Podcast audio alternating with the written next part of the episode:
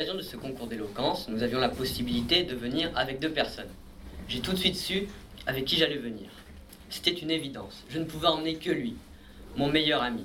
On se connaît depuis tellement longtemps, depuis l'enfance. On a grandi ensemble, on partage tout.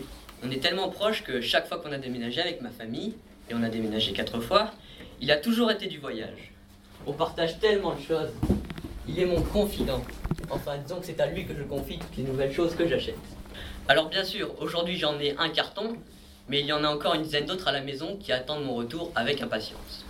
Donc tout a commencé quand j'étais petit et même avant. Quand je suis venu au monde, on m'a installé dans une magnifique chambre pleine de tout ce qui pouvait exister en matériel pour les nouveau-nés. On m'a déposé dans un lit plein de doudous, tellement qu'il y en avait à peine assez de place pour moi. C'est là que ce carton est entré dans ma vie. J'ai très rapidement choisi un doudou et mis les autres de côté.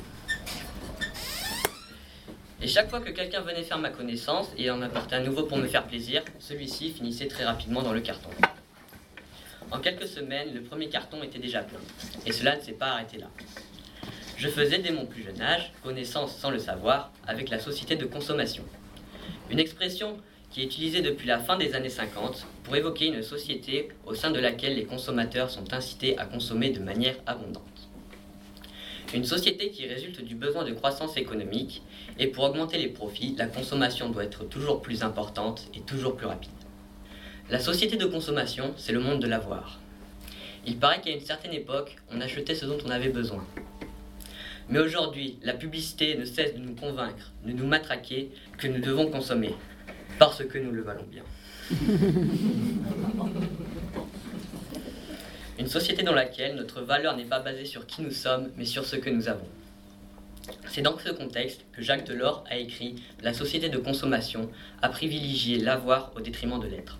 L'autre jour, j'étais en voiture avec mon père, on écoutait la radio, et à un moment, le présentateur se met à parler du moral des Français, du moral des ménages. C'est la première fois que j'entendais parler de, cela.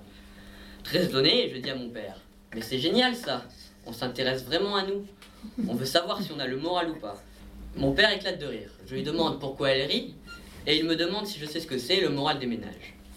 Je lui dis que ça a sûrement un rapport avec le bonheur des familles. Il sourit devant ma naïveté et m'encourage à chercher la définition en rentrant à la maison. Quelques minutes plus tard, je, me retrouve devant l'ordinateur familial. Je lance une recherche sur Internet et là, ô stupéfaction, voilà la définition que je trouve. Un indicateur de confiance des ménages est un indicateur économique évaluant le niveau de confiance des ménages envers l'économie et qui essaie ainsi de prévoir la consommation future des ménages.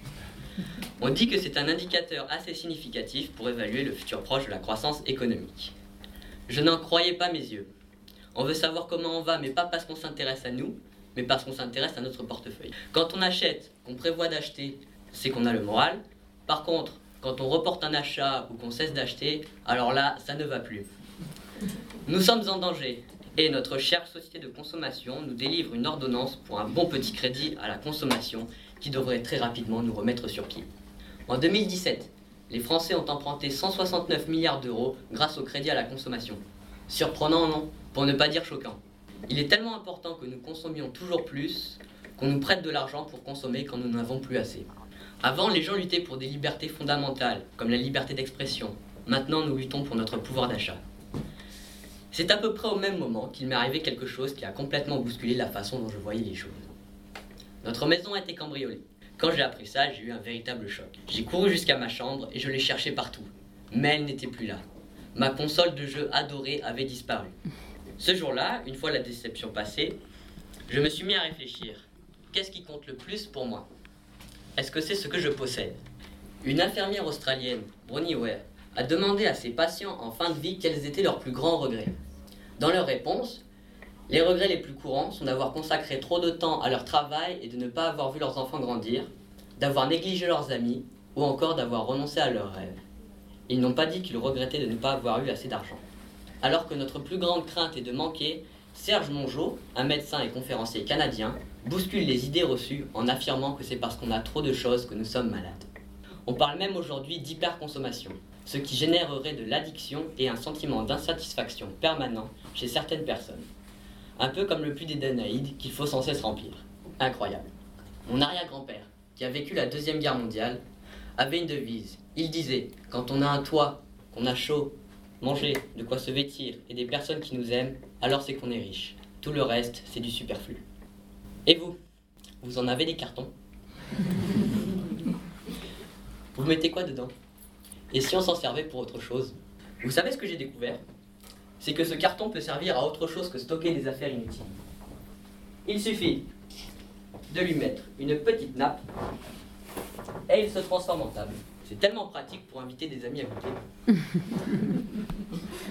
Aujourd'hui, j'ai vraiment envie de privilégier l'être plutôt que l'avoir dans ma vie. Merci de votre attention.